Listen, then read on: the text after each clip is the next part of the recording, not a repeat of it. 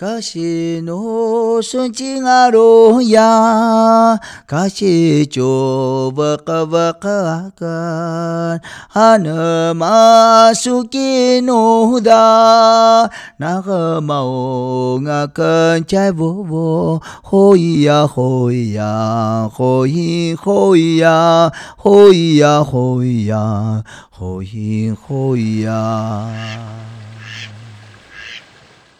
大家好，我是法务部行政执行署屏东分署行政执行官萧小娟。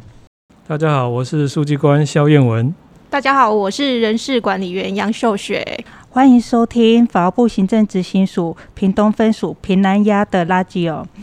当我们发现民众欠国家钱不缴，移到分署之后，然后分署会采取的执行方法，其中一种就是执行不动产。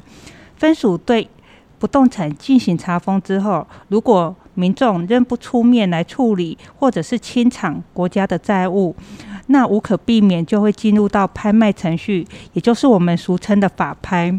对于想要买法拍不动产的应买人，如果只有现场投标的单一选项，难免会因为遇到工作无法到现场来的应买人会产生不便。因此，现在有一种新的选择，就是通讯投标。很荣幸能够跟分署的一等书记官萧燕文、人事管理员兼政风杨秀雪一起来聊通讯投标的相关议题。这里我想要请问一下萧书记官，如果说有民众从从分署的网站、平职法拍网公告的不动产拍卖讯息，看到心动的法拍不动产标的，他想要来现场参与投标，可以跟听众说明一下现场投标的应买流程。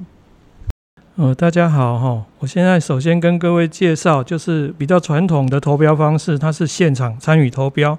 那它的流程就是说，可以投标人哦，他可以先在本分署一楼的服务台索取免费的通讯的投标书，或者在本分署的网站申请表格下载去下载投标书。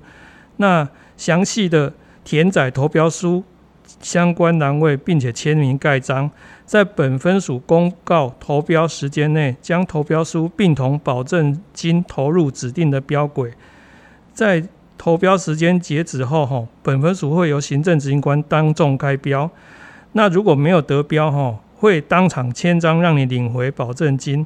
假设你是得标者，本分署会通知你缴款的期限内缴交价金。那如果你已经缴足价金者，本分署会依相关的规定核发权利移转证书，那让你取得那个标的物的所有权。那如果你期限内没有缴足拍卖价金，本分署会将再行拍卖，那原拍定人不得应买，而且他的他的因为拍卖差额再行拍卖所生的费用会由原拍定人负担。以上就是传统拍卖的流程。谢谢。那我们刚刚有提到，其实现在为了便利民众来投标应买不动产，有一个新的选择，就是通讯投标。可以请萧书记官简单的跟听众说明一下通讯投标流程。法务部行政执行署哈，为了使各分署便利民众投标，提高投标的意愿，降低围标情势，并且以公开、透明、正确、妥适。的方式进行投标作业程序，提升行政效能。哈，有目前是采取通信跟投现场投标并行的方式。那也就是说，投标人可以采取用邮寄投标相关文件的方式来投标。那投标人哈，应该将愿买的标的跟愿出的价额填具投投标书，连同应缴的保那保证金妥为密封。并依本分署规定标封的格式载明开标日时、案号及相关的内容，再将标封粘贴在信封。信封内哦，应该要含有投标书、保证金封存袋跟相关的证明文件。那必须要用双挂号的方式，依照拍卖公告所定的方式，也也在拍卖公告所定最后寄达的时间，寄达到本分署指定的邮政。邮局信箱，就以上跟各位分享。好，谢谢。那从这里我们知道说，如果他现场来投标没有得标的话，我们保证金会现场还给他。如果通讯投标没有得标的时候，那他要如何去取回保证金的票据？可以请销售机关跟听众说明一下吗？好，那通讯投标的开标哈，也是应该要以公开的方式来为之啊。那跟现场投标是并行的，所以通讯投标的得标人哈，他的保证金除了抵充价金之外，哦，如果没有得标，投那个投标人跟代理人开标时在场的时候，可以当场开启让他领回；如果不在场的时候，本分署会通知他前来领取。或者依照投标人的申请，哦，汇入投标人指定的账户。那以上跟各位分享。好，谢谢。那从这里我们知道说，其实我们通讯投标会设立的目的，其实为了便利民众投标，然后提高投标的意愿，降低围标的情势发生。因此，我们是采用公开、透明跟正确的方式来进行不动产的通讯投标。那我问题是民众会有质疑说，诶，我通讯投标不在这现场，那我们怎么样让民众知道说这个程序的公开透明？这部分可以请人事主任来帮听众做个说明吗？嗯、呃，大家好，原则上这个部分是以执行署订定的不动产通讯投标作业参考要点办理。通讯投标信函的领取及投入标轨的程序，原则上是由执行人员会同政风人员，在开标日前的指定时间内，前往邮局开启信箱，领取通讯投标的信函，做成记录，记载领取的时间、地点、件数、到场人员及其他必要的事项。所有到场的人员均要做成记录，并在记录上做签名。那即使说当日呃没有邮件的话，也会请邮局人员这边做一个确认跟签章。那整个的领取通讯投标信函跟投入分署所设置标标轨的过程，都是全程录音录影，所以应该就是可以确保是以公开、公正、透明的方式进行。好，谢谢谢谢人事主任这边的说明。那我想请问一下人事主任，我们分分署实施通讯投标到现在，有没有发生过令你印象比较深刻的故事？呃，这个部分曾经有发生一件，就是民众他。没有把投标的标的寄到指定的邮局信箱，那他是误寄了到呃我们分署来。那这个部分后来由我去做通知，呃，请他当天来做现场投标或是领回标单，呃，去做后续的程序。那那位民众后来也本人有来做领回标单，然后现场做投投标的动作。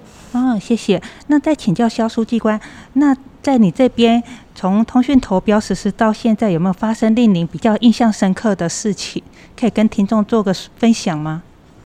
呃，通讯投标其实它跟一般的投标其实是一样。那所以说，一般投标里面哈，有一些通投标无效的情况，实务上认定投标的无效的种类哈，大概情况大概有二三十种，都是因为没有符合法律规定，或者是没有符合拍卖公告的记载的情况。会有通讯会有投标无效的情况，那通讯投标会有无效的情况，我们比较看到的实务上会比较常见的就是大概有两个。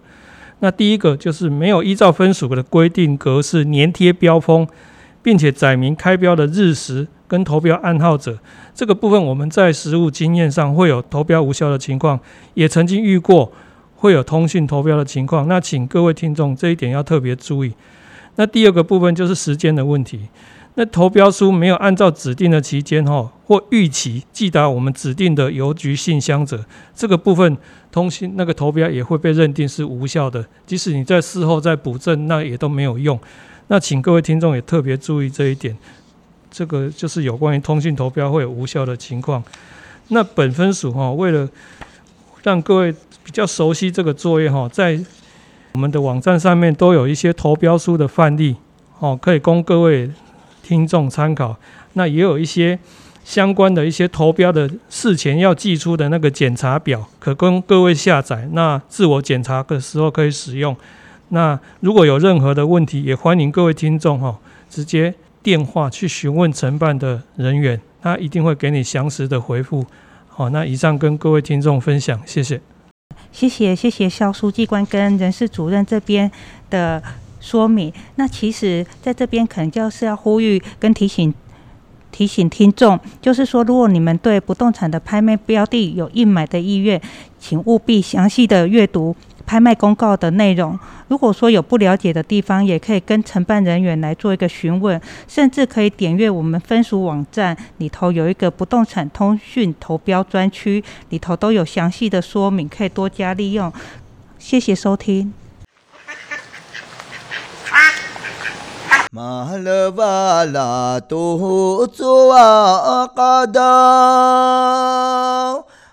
拉达加给那德沃德沃拉那拉，哎呀，阿努哎。